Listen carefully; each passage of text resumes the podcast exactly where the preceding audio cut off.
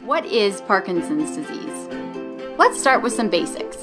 In the United States, it is estimated that anywhere from 600,000 to 1 million people or more are living with Parkinson's. And at least 60,000 are diagnosed each year. This makes PD one of the most common brain diseases, second only to Alzheimer's. Age increases the risk of Parkinson's, and the average age of diagnosis is 60. So, as our population continues to grow older, more people are likely to experience PD. In fact, People tend to think of Parkinson's as an older person's disease, but some get PD at 40 or even younger. Some diseases can be diagnosed with a lab test. Cholesterol levels and blood pressure are measured to evaluate for heart disease, for example. We need tests like that in Parkinson's, but they don't exist yet. Doctors diagnose Parkinson's by completing a medical history and a physical examination.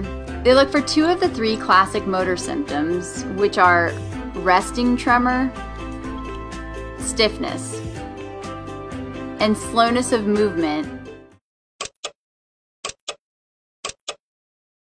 What is Parkinson's disease? Let's start with some basics. In the United States, it is estimated that anywhere from 600,000 to 1 million people or more are living with Parkinson's. And at least 60,000 are diagnosed each year. This makes PD one of the most common brain diseases, second only to Alzheimer's. Age increases the risk of Parkinson's, and the average age at diagnosis is 60.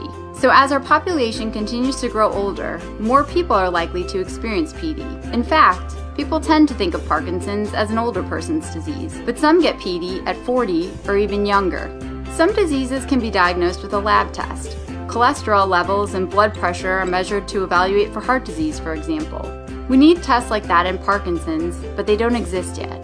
Doctors diagnose Parkinson's by completing a medical history and a physical examination. They look for two of the three classic motor symptoms, which are resting tremor, stiffness, and slowness of movement